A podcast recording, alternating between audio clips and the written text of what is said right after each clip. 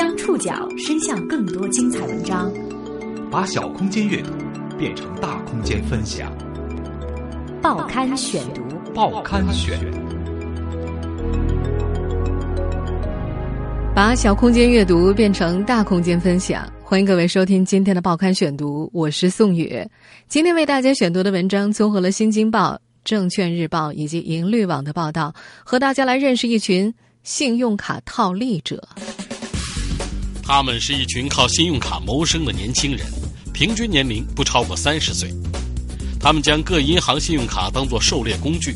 积分给多少呢？这个就要看各家银行的规则了。有的行的话，可能是你刷十块、二十块给一分儿；那有的行的话，可能刷一块钱就给一分儿。通过 POS 机刷信用卡积分，或替人付账积攒积分，积满积分后再兑换实物转卖，一年获利近千万。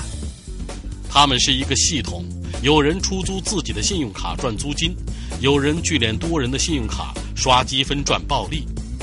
他们与银行之间玩起。猫鼠游戏，报刊选读今天为您讲述信用卡套利者的猫鼠游戏。北京安贞大厦某银行会议室，高叶飞、蔡华相向而坐。从外表上看，蔡华不像个千万富翁，他三十三岁。嘴唇干裂，头发凌乱，穿一件红色运动棉服。理工科研究生毕业的他，现在居住在珠海。他有项特殊的爱好，研究各个信用卡刷卡积分规则的漏洞，并且从中赚钱。他也是目前这个行当里的知名人物。二零一四年十一月底，蔡华领着一群亲友进京上访，他们去了央行、银监会。还去了某银行的信用卡中心反映情况，他们某银行信用卡里出现莫名欠款，从数十元到数十万元不等。这家银行的客户经理高叶飞被安排处理此事，他熟悉这些卡的扣款情况。这名客户经理曾和同事花费了好几个月调查这些卡的使用状况，他们发现蔡华等人涉嫌虚假交易赚取并且出售积分，获利上千万。为此，这家银行用直接扣款的方式对蔡华等人的行为予以惩罚。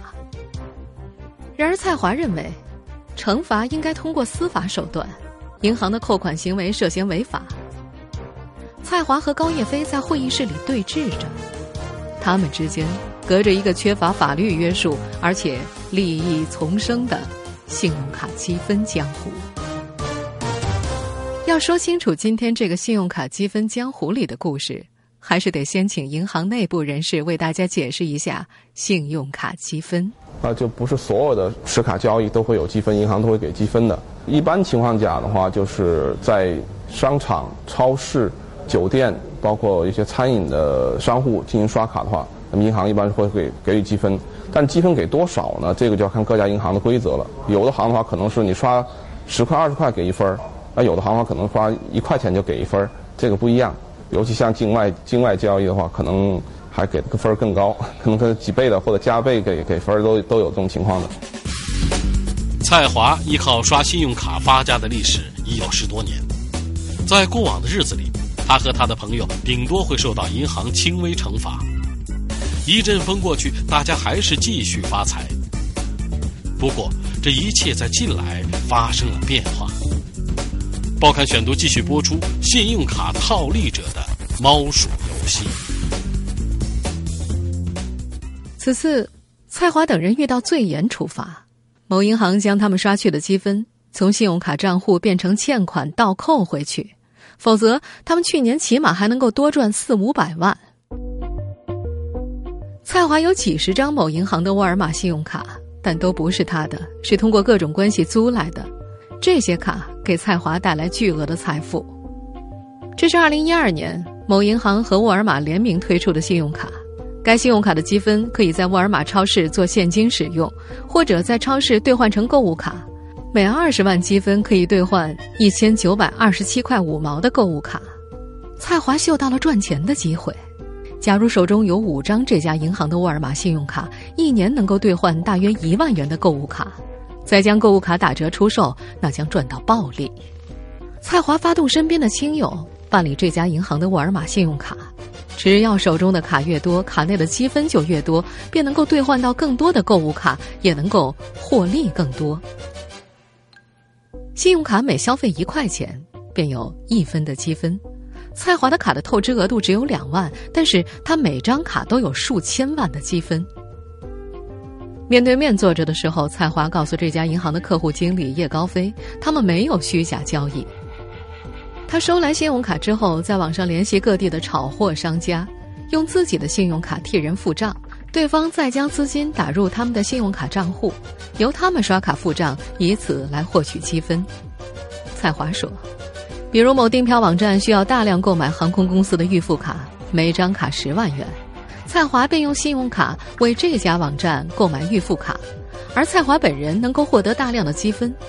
他还表示，这还不算多的，有航空公司的预付卡一张就是一百万。另外，他们还在超市帮炒货的黄牛付账，超市有时候会做活动。某个商品的价格很低，于是就有炒货黄牛在超市大量购买。蔡华他们为这些黄牛刷卡付账，这个付款的过程又可以积累大量的积分，这样卡内很快就有几千万的积分，可以兑换几十万元的购物卡。为了防止恶意兑换，银行也设定门槛儿，一张信用卡一年最多只能够兑换二十万积分，但是这并没有拦住长期玩卡的蔡华。他发现，只要去某银行挂失，补办一张新卡，卡主名下的积分仍然可以继续兑换沃尔玛的购物卡。替人购物、刷分、兑换购物卡、挂失、再兑换、挂失、再兑换，理论上他们可以无止境的兑换下去。这家银行的客户经理高叶飞调查发现。自从二零一三年以来，蔡华等人的数十张信用卡当中，最少的有一千多万的积分，最多的一张卡居然累积了八千多万的积分，总共兑换的沃尔玛购物卡价值数百万元。帮人刷卡就能刷出数千万的信用卡积分吗？这个解释，银行万万接受不了。这位吃透信用卡游戏规则的年轻人到底是怎么年入千万的？这和 POS 机漏洞有什么关联？报刊选读继续播出：信用卡套利者的猫鼠游戏。我们再回到北京的安贞大厦某银行的那间会议室里，客户经理高叶飞不相信蔡华给出的替人付账的解释，数千万积分的信用卡。意味着在一年多的时间之内，卡内资金流最少有数千万，而蔡华他们有数十张这样的卡。高叶飞说：“你能出示替人购物的发票，就能够免除扣款。”会议室于是陷入了沉默。随后，蔡华开始松动，他承认有一部分积分是通过 POS 机刷出来的。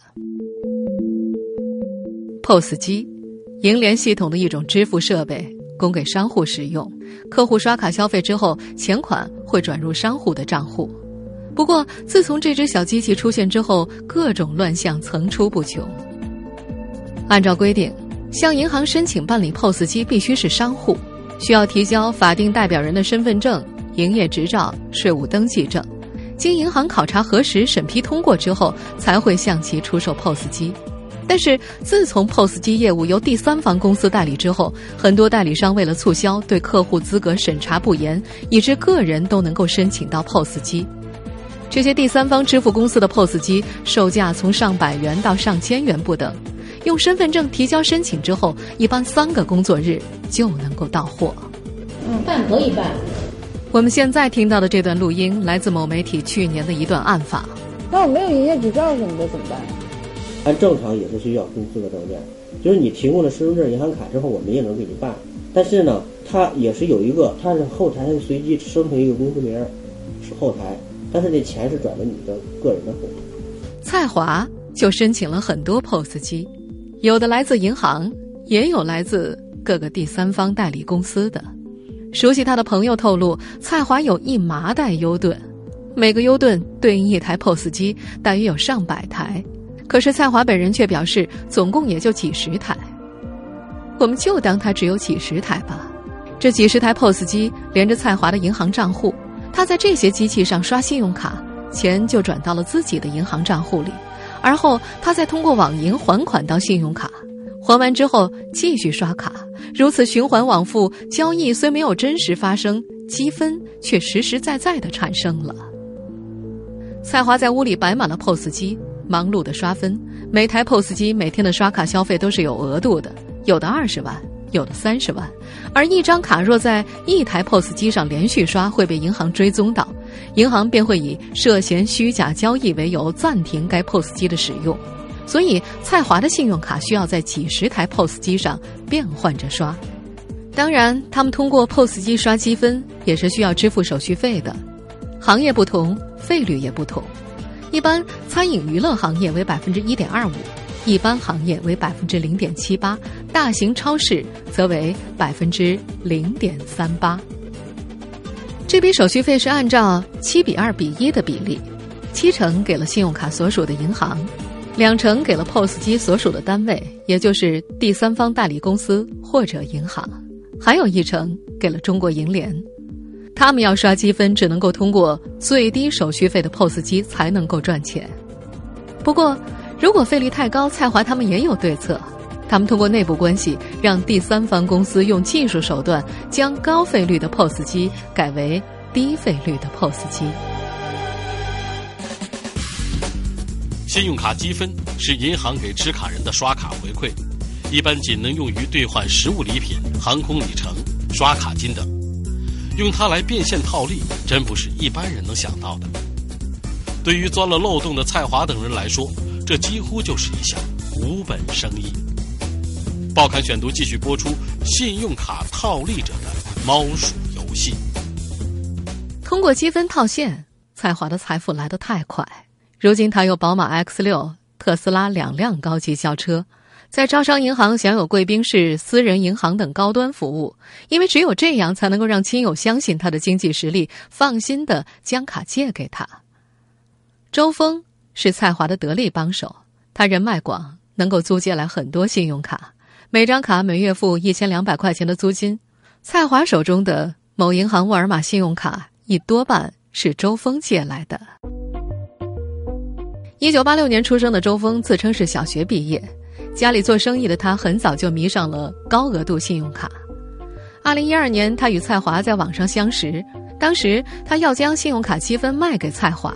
随后，两人在网上就不断的切磋信用卡的赚钱之道，成为密友。蔡华则说，信用卡积分套现是他无师自通摸索出来的生财之道。七年前，从天津大学理工科研究生毕业的蔡华，第一份工作就是推销信用卡。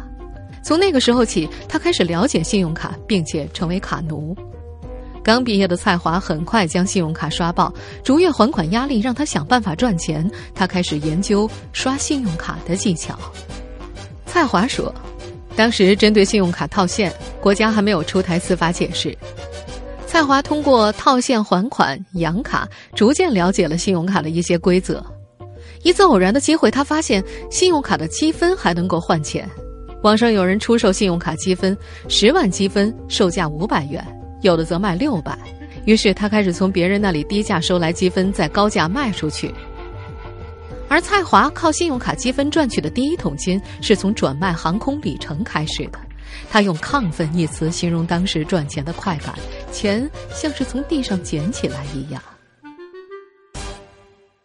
二零零八年，某航空公司为了吸引新会员，推出新会员注册即送一千航空里程的活动。蔡华很快发现了其中的漏洞，随便编个名字在网上注册就能够获得一千里程。他在网上又找到一个 QQ 群，成员都是卖航空里程的人，里面有很多航空票务代理，他们需要各种低价机票。蔡华开始在上述航空公司的网站编名字注册会员，当时恨不得一天有二十五个小时不吃不喝就坐在电脑前注册会员。票务公司会给蔡华客户信息。蔡华则需将航空里程兑换成机票，并且转给那些客户。一万航空里程能够卖六百到八百元不等。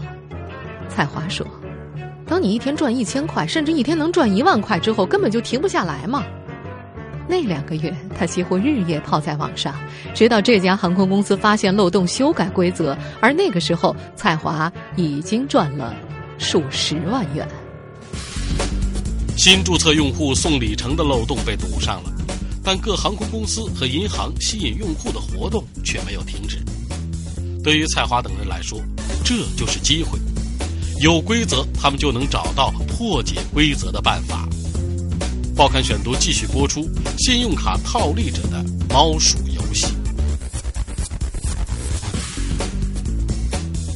虽然航空公司堵上了这个漏洞，但是蔡华发现，要获得航空里程并不难，用信用卡积分就能够兑换，而信用卡积分又能够通过 POS 机刷出来。他由此转向了刷积分的生财之道。二零零九年十二月之前。信用卡套现尚未有明确的法律规定加以约束，用 POS 机刷积分就更加无人监管了。银行也只规定信用卡积分不允许给他人使用，但是积分兑换成航空里程之后则能够任意转让。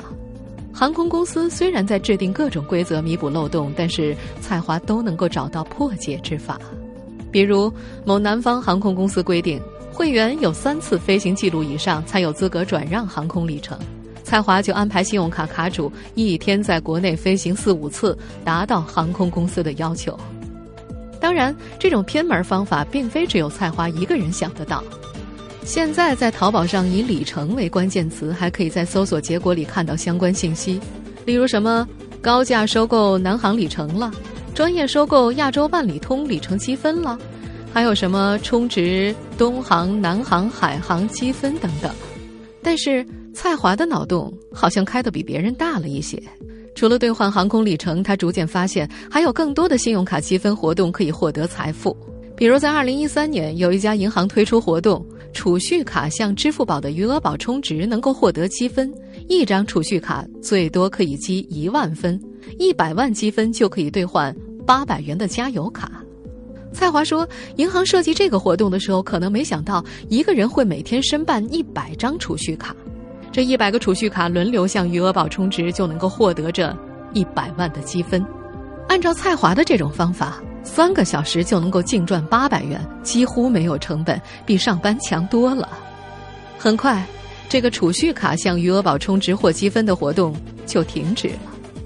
不过，银行的活动是做不完的。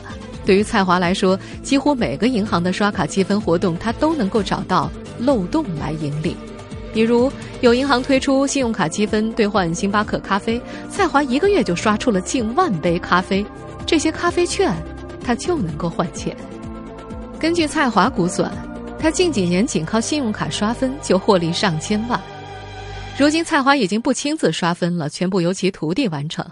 他现在收一个徒弟十万元，保证徒弟一年能够赚一百万。他能够教给徒弟们如何利用信用卡的积分去赚钱。依靠银行的规则漏洞，蔡华他们闷声发了十多年的财。不过这两年钱不是那么好赚了。如今银行对信用卡套取积分有预警系统和专人监控，如果认定为积分兑换异常，那些积分会被冻结或清零。这次他们栽了。报刊选读继续播出：信用卡套利者的猫鼠游戏。二零一四年年底的一天，蔡华道出了他这几年与银行之间猫鼠游戏式的经历。我一年玩银行十个月，也要被银行玩两个月嘛。蔡华说，他们最怕的就是积分被清零。他们通过 POS 机刷卡也好，替别人付账刷卡也好，都有相应的手续费。去年他积累数万航空里程被清零，一次损失就有数百万元。对于蔡华、周峰等人的刷积分行为，银行业内人士说，这种行为并不新鲜，这种做法几乎是伴随着信用卡套现行为出现的。但目前最高法、最高检仅对信用卡套现做出了司法解释，认定为违法行为。来听一位律师的说法：代办机构虚拟了一些资料，或者说是伪造的，里边我可能并不是我的真实的法人，他成立了一个假的公司等等这种情况，然后来骗取。收单机构发放这个 POS 机，那这种骗取行为的话，其实来讲就是一种提供虚假资料的行为，那本身的话就是一种违法行为了。去年上半年，POS 机的第三方代理大规模被处罚，因为发放套码机向不符合条件的个人发放 POS 机，造成国内 POS 机市场混乱。一些人通过这些 POS 机养卡套现非常普遍。蔡华说，二零一四年三月份以来，那些发放 POS 机的代理公司被处罚之后，他们通过 POS 机刷积分越来越难。他的得力助手周峰也表示，原来一笔十万都能过去，现在一刷就会被封机、封卡。以前他们在代理公司那里申请到最低费率的 POS 机，刷一笔只需要成本百分之零点三八。如今 POS 机的审批越来越严格，不仅不再向个人开放，低费率机也监管得非常严。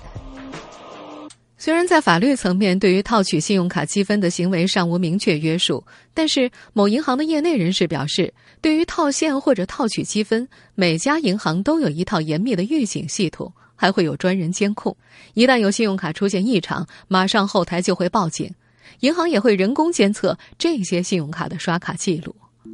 根据透露，这些防范措施一般都是基于大数据监控，由各家银行设定相应的指标来监测每一张信用卡，一旦有信用卡出现异常现象，系统便会自动报警，然后由人工重点盯防。如果被银行认定为积分兑换异常，这些积分则会被冻结或者被清零。去年九月份，《证券日报》就曾经报道过，沈阳一位金先生的信用卡涉嫌商业风险被冻结，这就是大数据监控的一次误杀。当时，金先生持有某银行和大型超市的联名信用卡。在没有通知其的情况之下，被相关银行扣掉了五百块钱，而这笔钱是金先生用积分兑换返还的超市刷卡金。经过询问，银行表示，因为他的信用卡涉嫌商业风险被冻结，而且刷卡金已经被扣除掉了。后来经过风险排查，金先生的信用卡恢复了正常，刷卡金也正常返还。根据当时的《证券日报》的报道，金先生的情况并非个例。在去年七八月份，有多名持卡人的信用卡因为同样的情况被冻结。除了银行本身的风险监控，法律也在进一步完善。最高法、最高检陆续出台司法解释，对信用卡套现和非法持有他人信用卡行为作出处罚规定。蔡华等人可钻的漏洞越来越小。报刊选读继续播出：信用卡套利者的猫鼠游。戏。对于蔡华他们刷卡牟利的行为，银行下了狠心和死手。根据这家银行的信用卡中心回应称，自从二零一三年一月一号以来，他们监控到了多张沃尔玛信用卡用大量积分兑换购物券的情况。二零一四年七月十五号，他们对其中的两三百张信用卡予以清算，将违规兑换的积分折合成款项，从信用卡账户中扣除。这家银行信用卡中心的客户经理高叶飞说：“这些有大量积分的信用卡，他们判断为虚假交易。按照信用卡相关规定，他们有权扣回多兑换的积分价值。”蔡华的信用卡只是该银行此次清算行动中的一部分。去年十一月二十八号，高叶飞等人飞赴北京与蔡华他们谈判。高叶飞说。他们监控到积分兑换异常的信用卡之后，对这些卡进行了资金倒扣，扣款金额接近三千万元，并且已经做好了诉诸司法的准备。前面那位律师也提到，早在二零零九年十二月，最高法、最高检出台关于办理妨害信用卡管理刑事案件具体应用法律若干问题的解释，其中明确规定。使用 POS 机以虚构交易等方式向信用卡持卡人直接支付现金，数额在一百万元以上的，构成非法经营罪；数额在五百万元以上的，则为情节特别严重，处以五年以上有期徒刑。不过，对于银行直接从信用卡账户内扣款的做法，蔡华不服。他认为，他们的行为是否违法，银行说了不算，应该通过司法机关去解决。那次谈判的结果是，银行首先让步，他们只要求蔡华等人偿还账户里扣款的百分之七十。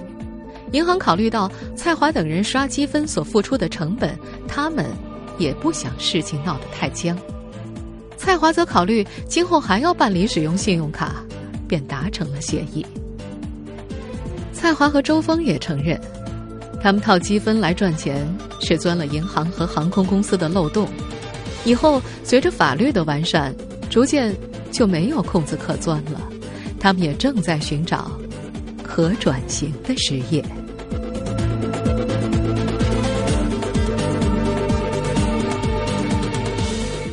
听众朋友，以上您收听的是《报刊选读》，信用卡套利者的猫鼠游戏。我是宋宇，感谢各位的收听。今天节目内容综合了《新京报》《证券日报》《银律网》的报道。收听节目复播，您可以登录南京广播网或喜马拉雅 FM，也可以关注《报刊选读》的公众微信号。我们的微信号是《报刊选读》拼音全拼。下次节目时间再见。